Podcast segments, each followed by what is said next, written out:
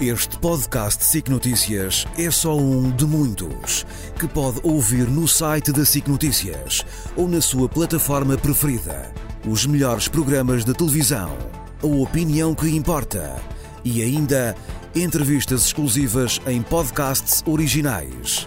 Onde e quando quiser, leve no bolso todas as conversas. Fique a par das últimas novidades em signoticias.pt barra podcast e nas nossas redes sociais.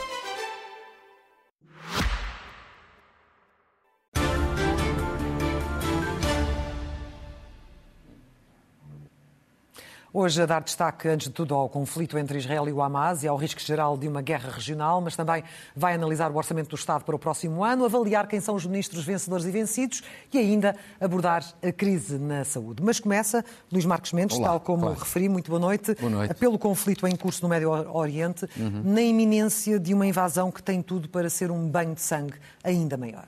Tem tudo para ser um banco de sangue. Você tem toda a razão. O problema nestas matérias é começar. E tudo começou, importa recordar, com um ataque terrorista há uma semana. A partir daí, não há guerras perfeitas nem guerras ideais, infelizmente. Agora, primeiro ponto que eu acho que é importante ter eh, em atenção é quando é que esta invasão pode dar-se. Eu julgo que é uma questão de horas eh, e que vai depender, em grande medida, do momento adequado de três circunstâncias. Primeiro, o secretário de Estado norte-americano, depois de- do périplo que fez pela região, eh, regressa a Israel e, portanto, é um dado importante antes desse avanço, porque dará informações do que recolheu noutros países e a avaliação que outros países árabes fazem da situação. Segundo, a saída de vários estrangeiros de Gaza, designadamente norte-americanos. E, em terceiro lugar, os próprios serviços secretos israelitas também precisarão, eventualmente, mais algum tempo, porque é preciso detectar exatamente onde estão os reféns, para tentar libertar os reféns, para que eh, toda esta calamidade não seja ainda maior com a morte de reféns perfeitamente inocentes. A segunda grande questão é como, não é apenas quando é que se vai dar, é como é que se vai dar. E eu julgo que aqui há, apesar de todas as dificuldades, porque não há guerras ideais, eu julgo que Israel tem que ter em atenção três interesses. Se quer ter sucesso neste ataque ao Hamas, que é uma organização terrorista, precisa ter em atenção três interesses. Primeiro, tem que ser firme, porque a opinião pública de Israel quer liquidar o Hamas. Israel sente-se uma nação humilhada e, portanto, tem que ser firme. Ao mesmo tempo, tem que ter uma intervenção calibrada. Não pode ir além daquilo que são o mínimo aceitável. Ou seja, se tiver uma intervenção exagerada e com mortes de civis, sobretudo em quantidade significativa, Isra- Israel corre um risco enorme, que é perder o apoio da opinião pública internacional. Já começa a perder em muitas frentes. Começa a perder, mas, mas o teste maior é depois dessa intervenção. Sobretudo porque os Estados Unidos e a União Europeia não podem ter dois pesos e duas medidas. Os Estados Unidos e a União Europeia na guerra na Ucrânia criticam a Rússia e bem por causa das mortes de civis e não cumprir as regras do direito internacional. Se Israel incorrer no mesmo erro, os Estados Unidos e a União Europeia não podem deixar de ter um mínimo de coerência. Terceiro, além de uma intervenção que seja firme, mas ao mesmo tempo calibrada, Israel vai ter também conciliar este outro objetivo, que é distinguir, separar entre o Hamas, que é uma organização terrorista, e a causa palestiniana, que é uma causa nobre e digna. Para quê?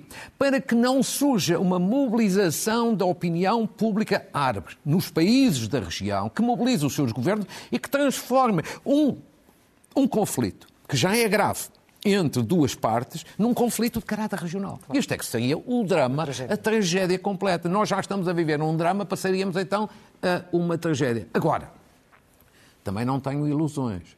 Uma coisa é dizer aquilo que deve acontecer, outra coisa é, numa guerra, termos a noção que entre a teoria e a prática vai uma distância muito grande. Claro, tínhamos, não tínhamos ilusões. Todos queremos que isto acabe e acabe o melhor possível, entre aspas. aspas.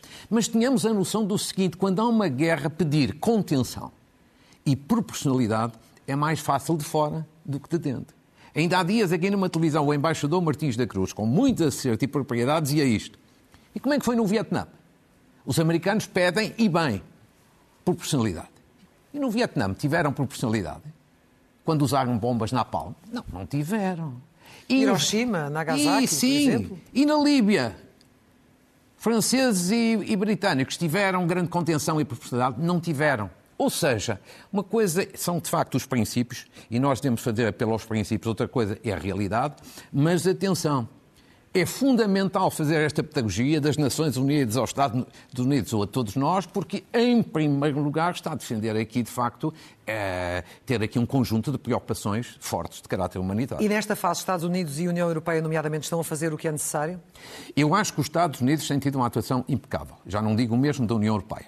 Acho que os Estados Unidos têm tido uma atuação de firmeza, por um lado, na defesa de Israel, ou seja, são aliados históricos ao mesmo tempo tem tido uma intervenção muito ativa. O secretário de Estado Blinken uh, rapidamente fez um périplo por toda a região.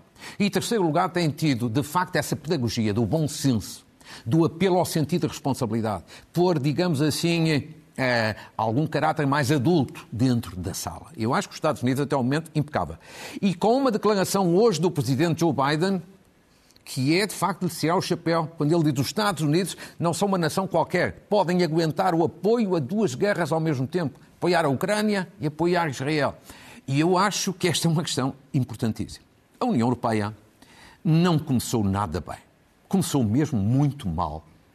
Ao tomar uma primeira decisão de suspender a ajuda humanitária à Palestina. Sim.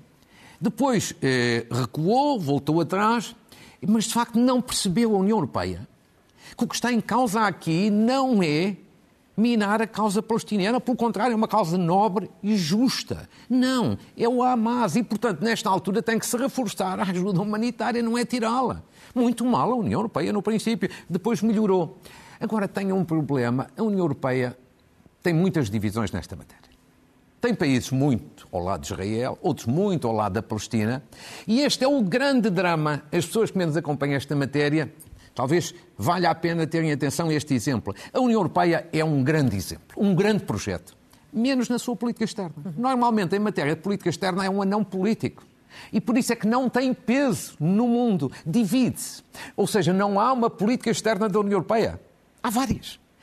E, portanto... Daí a reunião de assim, urgência assim, para terça-feira, para eh, assumir para uma posição comum. Para consertar. Mas veja bem, quer dizer, os Estados Unidos estão desde o primeiro dia com uma linha de orientação correta, consistente e coerente. Terceiro dado também a ter atenção, Zelensky e a Ucrânia. Como já tive a ocasião de dizer aqui na semana passada, há um enorme risco, cada vez maior, de a Ucrânia ficar para quinto plano. Apesar do que disse Biden?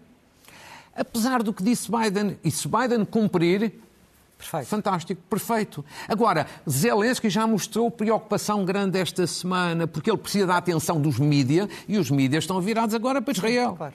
Segundo ele, precisa do continuado apoio, sobretudo dos Estados Unidos, e há riscos, com a força dos republicanos e a proximidade de eleições, que isso possa diluir-se.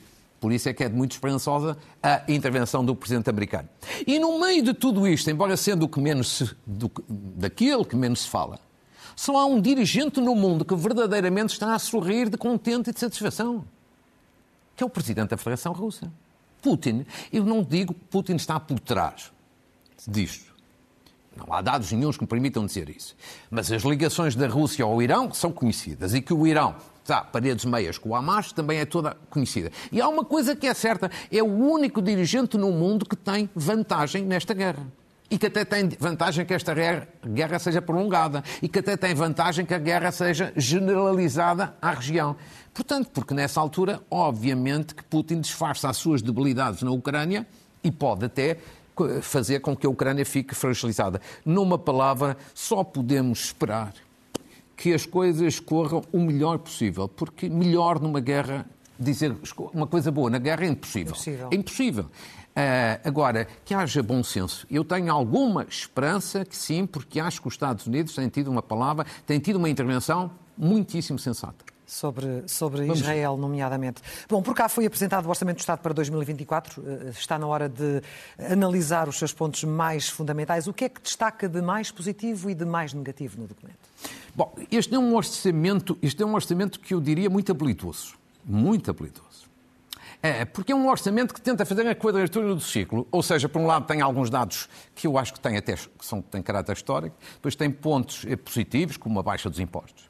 Tem pontos negativos, como falta de incentivos à economia, e depois acho que tem um grande truque fiscal, que é um truque que não é muito bonito, eu acho, neste orçamento. Vamos então por partes para as pessoas entenderem melhor. Aquilo que eu acho que é o aspecto de longe mais positivo até deste orçamento, até, digamos assim, histórico, é um ciclo orçamental novo. Temos aqui uma novidade de facto, que é dois anos seguidos, 2023 e 2024, o país não vai ter déficit e vai ter um excedente orçamental. Isto é novo. E por isso tem um caráter histórico. E depois também, de outra natureza, mas igualmente importante, a dívida, pela primeira vez desde 2009, eh, vai ficar, segundo as previsões, abaixo dos 100% do PIB, da riqueza nacional. E isto é melhor, se se confirmar, como se vemos, melhor do que a Grécia, do que a Itália, do que a França, do que a Espanha, do que a Bélgica. Ou seja, Portugal descola daquele pequeno pelotão Grécia e Itália que propriamente não é brilhante em matéria de dívida. Portanto, isto aqui eu acho que é um dado até eh, histórico. Depois, outros aspectos positivos. Mantendo-nos nos aspectos positivos, eu seleciono sobretudo cinco dados que são, de facto, na boa direção. Primeiro, um alívio fiscal no IRS, de cerca de 1 milhão e 300 mil euros e que é justo, é necessário e é urgente. Sim. E é para, sobretudo, para as classes médias. Depois, um aumento de pensões acima da inflação, na ordem de 6, 6,2%. É sempre um, um aumento insuficiente para quem recebe, porque as pensões são infelizmente muito baixas, mas é um esforço grande, mas é um esforço grande do ponto de vista de quem paga, ou seja, do Estado. Em terceiro lugar, ainda nos aspectos positivos, o aumento do salário mínimo nacional. É uma excelente notícia, evidentemente, eh, porque eh, por todas as razões sociais, obviamente, que nós conhecemos. Depois, em quarto lugar, também ainda nos aspectos positivos. Positivos. Nós estamos a ver aqui os aspectos negativos. Estamos a ver os negativos, mas, mas pronto, foi por. Favor, ao realizador colocasse os aspectos positivos. Se fosse possível voltarmos aos positivos. Precisamente. Uh, porque nós temos, às vezes, tanta falta de coisas positivas que, que convém, convém sublinhá-las. Sublinhar, e, e, e, depois também nos aspectos ainda positivos, as prestações sociais uh, atualizadas e a criação de um fundo soberano para depois de 2026 ou para depois do PRR. É também interessante. Agora vamos então aos aspectos negativos que as pessoas já, estão, já estão a ver. Não vale a pena agora voltar aos positivos, agora vamos ver os negativos. Quer dizer, acho que este orçamento é um orçamento que não tem ambição económica, praticamente é, é, não tem referências e medidas relativamente à economia. É a grande falha deste orçamento, é o calcanhar daqueles deste orçamento. Uhum. Depois tem, nesta linha, falta de incentivos à atividade produtiva e à poupança. Ou seja, o sinal é não poupem, gastem. Não sei se é necessariamente o melhor sinal. Tenho as maiores das dúvidas, para não dizer que tenho certeza. Depois, o aumento, já falaremos disso mais, com mais propriedade, o aumento de impostos indiretos, ou seja, a receita decorrente dos impostos indiretos. Daqueles que nós pagamos, mas que sentimos pouco, porque não notamos muito, o IVA, o, o ISP, ou seja, no, nos combustíveis e outros, há aqui uma subida enorme. A carga fiscal, por isso mesmo, volta a subir, ou seja, é, é, é, é todos os anos de subir. É um novo recorde. É um novo recorde já acontece há vários anos, infelizmente, e depois também negativo o crescimento excessivo da despesa pública. A despesa do Estado sobe, era natural que subisse e não podia deixar de subir, mas é um crescimento da despesa do Estado de quase 10%. E não falo da despesa de investimento, falo da despesa corrente. Isto, evidentemente, que não traz muito voto eh, contrariar o aumento da despesa pública, mas o problema é que quanto mais despesa pública temos, mais dificuldade no futuro em fazer novas reduções de impostos. Sim. Estes, portanto, são para mim os aspectos positivos e negativos. Falava, e com... há, pouco, falava há pouco do truque fiscal, está a referir-se a esta, à redução de IRS Agora, e ao aumento destes impostos indiretos? Se reparar, eu falei das questões que eu acho que são históricas, como é a questão do déficit e dos excedentes, os aspectos positivos, os aspectos negativos. E agora um aspecto também negativo, que é um truque fiscal que há neste orçamento. E, que é, e qual é o truque fiscal? É este, vamos ver, é o governo dá com uma mão, para logo a seguir tirar com outra mão. Ou seja, o governo dá com uma mão o quê? Um alívio fiscal, no âmbito do IRS, que entre taxas, escalões e no IRS jovem é sensivelmente 1, 1 milhão e 600 mil euros. E depois um aumento de impostos indiretos no IVA, no ISP e outros, que, que tem esta dimensão de 2,7 mil milhões. Ou seja, os impostos indiretos aquele que nós pagamos, por exemplo, num supermercado, mas que não se nota, crescem mais do que o alívio fiscal. Isto é, obviamente, um truque. E a prova de que isto é mesmo um truque está no que vamos ver a seguir. A prova do truque está aqui. Ou seja, apesar de haver um alívio fiscal no IRS, a carga fiscal aumenta. Pelo quinto ano consecutivo. 2020, 21, 22, 23 e 24. Mais ainda, o Ministro das Finanças justificou dizendo: ah, não, isto é por causa do emprego. Há mais gente a trabalhar, portanto desconta mais. Como está a subir o seu salário, há mais receitas. Não, não, não é verdade, não é rigoroso. Porquê? Porque mesmo sem contribuições, a carga fiscal só em matéria de impostos também sobe.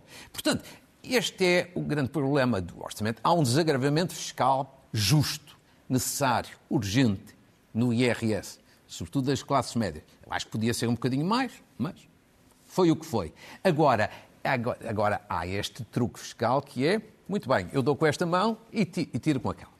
E antes de terminar só este ponto, deixe-me só dizer o seguinte, claro. Há dois aspectos mais pontuais, mais micro, mas que também o Governo devia repensar. E os partidos da oposição deviam ajudar também a isso. Uma é o imposto de circulação, chamado antigo selo nos carros, que para os carros o antigos... De 2007, exatamente. Para os carros antigos, em 3 de 2007, vai subir um bom bocado. Quer dizer, a questão ambiental que o Governo quer abordar está certa, mas é preciso terem atenção o seguinte, essas pessoas não mudam de carro porque não têm dinheiro. Quais são os mais pobres? São os mais pobres. E numa altura ainda por cima que o país está em dificuldades financeiras, vai-se penalizar essas classes mais pobres? Quer dizer, será 20, 2024 o ano adequado para fazer isto? Eu acho que isto devia ser reponderado. As questões ambientais são importantes, mas se as pessoas não aderirem a elas, eu acho que um dia, um dia destes perde-se a causa do ambiente. É preciso ter algum cuidado. Um governo de centro-esquerda aqui a penalizar as classes mais pobres. E a outra é, é nos juros, dedução dos juros em sede de IRS no crédito à habitação. Crédito à habitação é o pesadelo que a gente conhece. Sim. Há crédito à habitação, julgo que anterior a 2010 ou 2011, em que os juros são dedutíveis no IRS, até um determinado montante. E então, os juros do crédito à habitação destes últimos anos, onde as pessoas estão a ser fortemente penalizadas, não é? Porquê é que não fazem essa alteração? Eu acho que é de elementar justiça fazer essa aproximação de regimes, ajudando um bocadinho as pessoas que têm o pesadelo do crédito à habitação. Sobretudo no contexto atual que, que vivemos. Claro. E também neste contexto do Orçamento do Estado, quer falar-nos de quem são os ministros que ganham mais força política e aqueles que a perdem. É, mas primeiro eu tenho que fazer breve, um breve esclarecimento. Diga. Normalmente os órgãos de informação fazem sempre uma análise entre, nos orçamentos, vencedores e vencidos. E o critério, habitualmente, é quem leva mais dinheiro. Sim. Ah, quem leva mais dinheiro é um vencedor. Quem não leva ou leva pouco, de aumento, é um vencido. E eu acho que esse não é um critério correto. Não é um critério correto. Acho que no orçamento pode haver vencedores e vencidos, mas acho que o critério correto é quem faz quem tem uma política, quem tem resultados. Não é necessariamente quem tem mais dinheiro, porque então na saúde, os ministros da saúde então eram todos, estavam todos no topo. No topo. Mais dinheiro é todos os anos. Serviço Nacional de Saúde pior, é também quase todos os anos. Bom, ora, eu acho que deste ponto de vista de quem tem resultados, ou quem tem uma linha política, eu acho que há neste orçamento vencedores, há um vencido, e há pelo menos quatro ministros sob, sob observação, ou sob escrutínio. Vamos então ver, para mim, os ministros vencedores, obviamente que em primeiro lugar é o Ministro das Finanças, Fernando Medina. Mas não é por ter apresentado o orçamento, é pela redução da dívida, muito importante, é pelo excedente orçamental, muito importante, e é também pelo alívio no IRS. Apesar de haver este truque, é a única coisa em que ele não fica bem na fotografia, eu acho que estas três razões são importantes para ele ser um vencedor deste orçamento. E depois é a ministra Ana Mendes Godinho, por causa do aumento das pensões pode ser curto para as pessoas que recebem, mas é acima da inflação e é de acordo com a lei, o aumento das prestações sociais e a estabilização do desemprego. E depois há o grande vencido deste orçamento, que é o Ministro da Economia. Então porquê? António Costa Silva é um vencido, o resto acho que ele é um desaparecido neste orçamento. Eu até me pergunto a mim próprio se ele esteve nos conselhos de ministros onde se preparou e onde se aprovou o orçamento, porque ele não deve ter lá estado. Porquê? Não há economia neste orçamento. Este orçamento, como já várias pessoas disseram, tem na economia o seu parente pobre. Falta uma estratégia de criação de riqueza, falta, um falta uma estratégia e faltam medidas para a criação de riqueza. Toda a gente vai dizer as exportações vão baixar, mas não há ajuda nenhuma às empresas para dinamizar, digamos assim, o investimento ou as exportações. Portanto, isto é um ministro completamente ausente completamente ausente deste orçamento e, portanto, ele é claramente o grande vencido. E isto é mau. Isto é mau. Depois há quatro ministros sobre, sob, não é sobre, é sob observação. Primeiro, o ministro da Saúde, Manuel Pizarro, porque tem muito mais dinheiro, muito mais dinheiro, um aumento de 72% nas suas transferências, veja bem, desde 2015 até hoje, mas não há resultados. Não há resultado no Serviço Nacional de Saúde, nem nas listas de espera, nem na, nos, nos utentes em médico de família e, portanto, esperemos agora que, com ainda melhores condições, possa apresentar resultados no próximo ano. Está sob escrutínio. Depois o Ministro João Costa, a mesma coisa, tem mais dinheiro. Mas vamos ter melhor educação, os professores colocados a tempo, vamos subir nos rankings inter, internacionais. Outro ministro sob observação em 2024. A ministra Mariana Vieira da Silva, por causa dos fundos. Ela é a ministra responsável pelos fundos. Há, de facto, muito dinheiro em matéria de investimento público neste orçamento. Agora, finalmente vamos, vai ser o ano de investimento público. É que é sempre no papel. Promete-se muito e faz-se pouco. Outra ministra vai estar sob escrutínio. E depois a ministra da Educação. Óbvio, da habitação. Da habitação, obviamente, Marina Gonçalves, porque também tem melhores condições do ponto de vista financeiro, mas obviamente é preciso ver se constrói casa. Sim. Se tem aqui resultados. Numa palavra, eu acho que há um vencedor, dois vencedores, um vencido, e vários ministros sob observação. Eu destacaria sobretudo estes quatro, estes, mas há mais. Estes quatro. É. Bom, a verdade é que toda a oposição da esquerda à direita reagiu negativamente a este, esta proposta do Orçamento do Estado. Sim. Deram um especial destaque precisamente ao aumento da carga fiscal de que falou, uh, apesar do alívio no IRS. O próprio PSD disse que este orçamento não serve os interesses do país e Sim. que é um orçamento eleitoralista, o Primeiro-Ministro já vai reagir. Sabe que, sabe que eu, eu, eu, eu, eu vendo tudo, como já se percebeu daquilo que aqui tive a dizer, é assim. É, eu acho que nem o Governo tem razão a dizer que é tudo perfeito no orçamento, nem acho que a oposição tenha razão quando diz que está quase tudo mal no orçamento. Isto, como já se viu, há aspectos positivos e negativos e não é possível dizer está tudo mal, nem está tudo bem. Sejamos equilibrados. Agora, do ponto de vista da sua questão, é eleitoralista? Claro que é. Ah, mas claro que é eleitoralista, mas também ninguém estava à espera que não fosse. Perguntar-me-á estava à espera de tanto eleitoralismo, talvez não estivesse à espera de tanto, mas já vou explicar porque é que, porque é que acho que acontece isto. Agora, é um eleitoralismo hábil, habilidoso. Volto à questão da palavra habilidoso do início. Quer dizer, onde é que se vê o eleitoralismo? Essa é fácil, vê-se no aumento de salários, vê-se nas pensões, vê-se, sobretudo, no alívio fiscal. É sobretudo aqui que se vê o eleitoralismo. Porque o resto das pensões já se sabia. E bem, a questão é no alívio fiscal, porquê? O governo viu a proposta do PSD de descida do IRS e o governo quis fazer. Quis esmagá-la. Quis esmagá-la. Quis tirar, no fundo, ao PSD o discurso Sim. do alívio fiscal. O que significa que o Governo, portanto, primeiro, quando o PSD apresentou a sua proposta, disse mal dela e depois, mais ou menos, copiou-a. Mais coisa, menos coisa. Ou seja, quis esvaziar o PSD. É sobretudo aqui que se vê eleitoralismo. Depois, onde é que o eleitoralismo é habilidoso? É hábil. É que, quando a oposição chamar ao Governo eleitoralista, o Governo vai responder: ah, nós até temos um orçamento com excedente orçamental, uhum. sem déficit nenhum. É o segundo ano em que fazemos isto, e isto é histórico. E isso é verdade. Isto é, isto é habilitoso. Agora, toda a gente dirá, é eleitoralista por causa das eleições europeias do próximo ano. Claro. Mas para mim, o dado político é o mais importante é o outro, que é assim, eu esperava um orçamento eleitoralista, e este é muito mais do que eu esperava, mas percebo, mas eu percebo não estou a dizer que concordo com ele, estou a dizer que percebo. percebo. Que é assim, para António Costa, para o Primeiro-Ministro, sobretudo para o Primeiro-Ministro, estas eleições europeias são de uma grande importância. Normalmente, os primeiros-ministros em Portugal nunca dão grande importância às eleições europeias. Por isso é que nunca se incomodam muito de perderem, desde que não seja por muito. António Costa não. Ele, ele, quer muito ganhar estas eleições europeias. Primeiro porque, do meu ponto de vista, são as últimas eleições nacionais em que ele tem responsabilidade. Porque eu acho que em 2026 ele já não se vai candidatar. Não. Ah, no, no meio tem as eleições autárquicas, mas essas não são propriamente eleições nacionais. São 308 eleições locais. Portanto, ele quer terminar com as últimas eleições em que é o responsável, não é candidato, mas é o responsável a ganhar. Mas depois há uma outra razão. Lá no fundo, no fundo, sem nunca o poder dizer, ele continua, António Costa, com algum receio Sim. que a Assembleia da República possa ser dissolvida em 2005.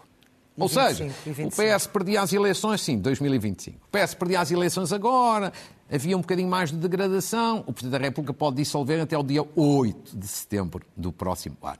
Bom, e, portanto, no fundo, no fundo, o Primeiro-Ministro tem algum receio, algum medo. E, portanto, nada melhor do que fazer os possíveis e os impossíveis para ganhar as eleições, em que aí o cenário de uma dissolução já é, eh, digamos assim, praticamente impossível. É, são estas as duas razões, do meu ponto de vista. Posso me enganar, evidentemente, como toda a gente, que me levam a dizer que ele quis fazer um orçamento aqui muito eleitoralista. E em relação ao PSD, foi muito criticado, nomeadamente aquele discurso de, de Luís Montenegro, no dia depois de Sim. uma entrevista à TVI, que foi com. Enfim, Ah, eu, vou- eu vou-lhe dizer. a maior parte das pessoas considerou uma boa entrevista. Sim. Olha, eu acho que eu acho que Luís Montenegro não foi nada feliz na primeira declaração que fez a, a a avaliar o orçamento, com aquela coisa de que o orçamento era Betinho e Pipi. Pipi, muito Betinho. Bah, não sei. Quer dizer, eu não acho bem. Seja com o Primeiro-Ministro, seja com o líder do PSD, seja com qualquer dirigente político, que uma pessoa anda a fazer graçolas eh, su- com um orçamento, que é um documento importante para a vida das pessoas. Agora, pronto, ah, toda a gente tem momentos infelizes, eu acho que esse foi um momento infeliz. Agora, por outro lado, Luís Montenegro teve uma boa entrevista à TVI, já tínhamos antecipado aqui na semana passada. Do meu ponto de vista, talvez a melhor entrevista que ele deu, porque eu acho que ele foi genuíno, eu acho que ele foi claro, acho que ele foi corajoso e, e finalmente falou muito, muito das suas ideias para o país, que é aquilo que realmente importa. E aqui no orçamento, eu acho que o PSD não tem que se sentir embaraçado. Eu, se fosse ao PSD, o PSD é que decide. Eu assumia que estou feliz e satisfeito com o alívio fiscal. Então, foi o PSD que precipitou este alívio fiscal. E saudou a descida do IRS. Congratular-se. Muito bem. Concordo com aquela parte e depois há mais este ponto, aquele e aquele outro, em que discordo. Ou seja, eu acho que até é credível quando se assume. Sim, senhor, o alívio fiscal é positivo, o que é negativo é a falta de economia, o aumento da despesa pública e dos impostos indiretos.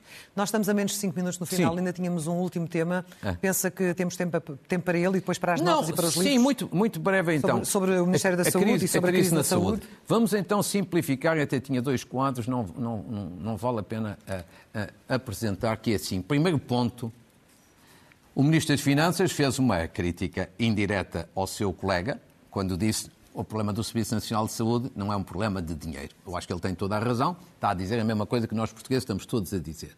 Coincidência ou não, algumas coisas foram avançando esta semana. Os estatutos, finalmente, da Comissão Executiva do Serviço Nacional de Saúde, finalmente foram publicados. Eu acho que vem com um ano de atraso e isto vai dar problemas. Vai dar problemas em três áreas. Primeiro, articulação este, este novo serviço e os serviços que existem. Não está muito bem clarificado ali. Segundo, sobreposição de competências. Vai ser outro drama. Terceiro, problemas de comparação de salários de diretores, gestores e etc. Só chamo a atenção. Isto não vai ser um mar de rosas. Segundo ponto, começaram as negociações entre médicos e governo e já se percebeu, por um lado, que o governo está a abrir os cordões à bolsa e que é possível fazer um acordo. Oxalá, ainda bem, é fundamental. Governo e médicos precisam de se entender rapidamente, sob pena de haver uma fatalidade e todos perdem. E depois, também a nova organização das unidades locais de saúde, 31 unidades locais de saúde, em que eu insisto. Está tudo muito certo, até acho que pode ser um bom princípio. Mas o Governo tem que explicar três coisas. Primeiro, que vantagens é que isso vai ter para as pessoas na redução das listas de espera? Segundo, que vantagens e melhorias é que vai haver na redução do número de utentes com médicos de família? Terceiro, que poupanças é que vamos ter e onde é que as vamos reinvestir? A redução do número de utentes sem médico de família. Sem médico, de família. Ou seja, sim. o Governo diz, estamos aqui uma grande reforma. Não, expliquem, por favor, às pessoas. Porque ninguém nasce ensinado e, e ninguém tirou um curso de unidades locais de saúde. Vamos melhorar em quê? Nas listas de espera enquanto, nos utentes em médico de família como e poupanças aonde? Estabelecer já esses objetivos, para que Com fique tudo muito certeza claro. e ser com clareza para não enganar ninguém. Notas finais Notas livros. finais. Começo com uma, eh, com uma notícia, e, em- julgo que em primeira mão. Eh, O Governo já escolheu quem vai ser o novo presidente da ANACOM. A ANACOM é a entidade reguladora da área das comunicações. E a escolha do Governo é a professora Sandra Maximiano, que é uma economista muito prestigiada do ISEG, colunista, de resto, também no Expresso de Economia. E, portanto, neste momento a proposta está, está feita, falta o parecer da CRESAP e a ida ao Parlamento. Parece-me uma boa solução. Depois, uma saudação a João Barrento, vencedor do Prémio Camões, que é uma grande referência como escritor, como ensaísta e, em grande medida, também como tradutor literário. Uma saudação a um jovem Nelson de Freitas, vencedor do Prémio Mundial para os melhores jovens chefes de cozinha mais um jovem eh, em alta. Uma saudação à Biblioteca Municipal de Coimbra, 100 anos. Está a comemorar 100 anos, é uma biblioteca que eu de resto conheço, muito bonita, e por isso aqui uma saudação. Já agora também em matéria de aniversário, às Casas do Povo, que é uma realidade que a gente quase já não, Sim, já não, não falar, um grande património cultural, eh, histórico, 90 anos. Escreveu uma federação das Casas do Povo e eu aqui queria saudar. Uma saudação também já agora aos bombeiros voluntários da Figueira da Foz, ficam ali ao lado de Coimbra, por causa da campanha de prevenção do cancro da mama e da próstata que lançaram na semana passada. Não são os únicos a fazer isto, mas merecem uma saudação. Uma saudação também à seleção de rugby, que só ganhou um jogo. Hum mas eu acho que ganhou a admiração do país todo, sim, do sim. país inteiro, e por isso eles merecem aqui uma grande felicitação. Uma saudação a um site faço um apelo às pessoas, vão ver este site, visitar lá este site, Best of Portugal, que é a visão do Portugal positivo. É um site que dá permanentemente informação de casos, de pessoas, de empresas ou de organizações portuguesas em alta cá dentro e sobretudo lá fora. De sucesso. E caso de sucesso é o Portugal positivo. Faço aqui este apelo porque acho que é isto mesmo que em grande medida nós precisamos apontar o dedo ao que está mal, mas também temos orgulho naquilo que fazemos de bem é, e, sobretudo, ajudar a puxar pela nossa autoestima. Termino com uns livros. Temos um minutinho? Sim, um minuto. É só. É só. Então, 8, 88 vozes sobre inteligência artificial. É mais uma publicação do ISCTE de notável importância. Eu acho que isto é verdadeiro serviço público. O ISCTE tem várias publicações desta natureza em temas diferentes. Eu selecionei agora esta sobre a inteligência artificial. São variedíssimos depoimentos, 88, de grande importância num tema que toda a gente percebe que é importante, mas toda a gente ainda sabe pouco. Hum. Depois, eh, também a mais breve história da Ucrânia, do nosso amigo e, e, e, colaborador, comentador na SIC, José Milhares. É um belo livro, num tempo em que, infelizmente, a causa da Ucrânia corre o risco de passar um bocadinho para segundo plano.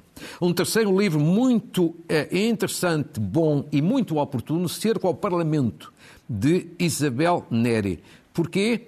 Porque tanto se fala agora do 25 de novembro. O cerco na, Assembleia Constituinte, os mais jovens nunca terão ouvido falar, em 1975, antecedeu o 25 de novembro, não pode ser mais oportuno este livro.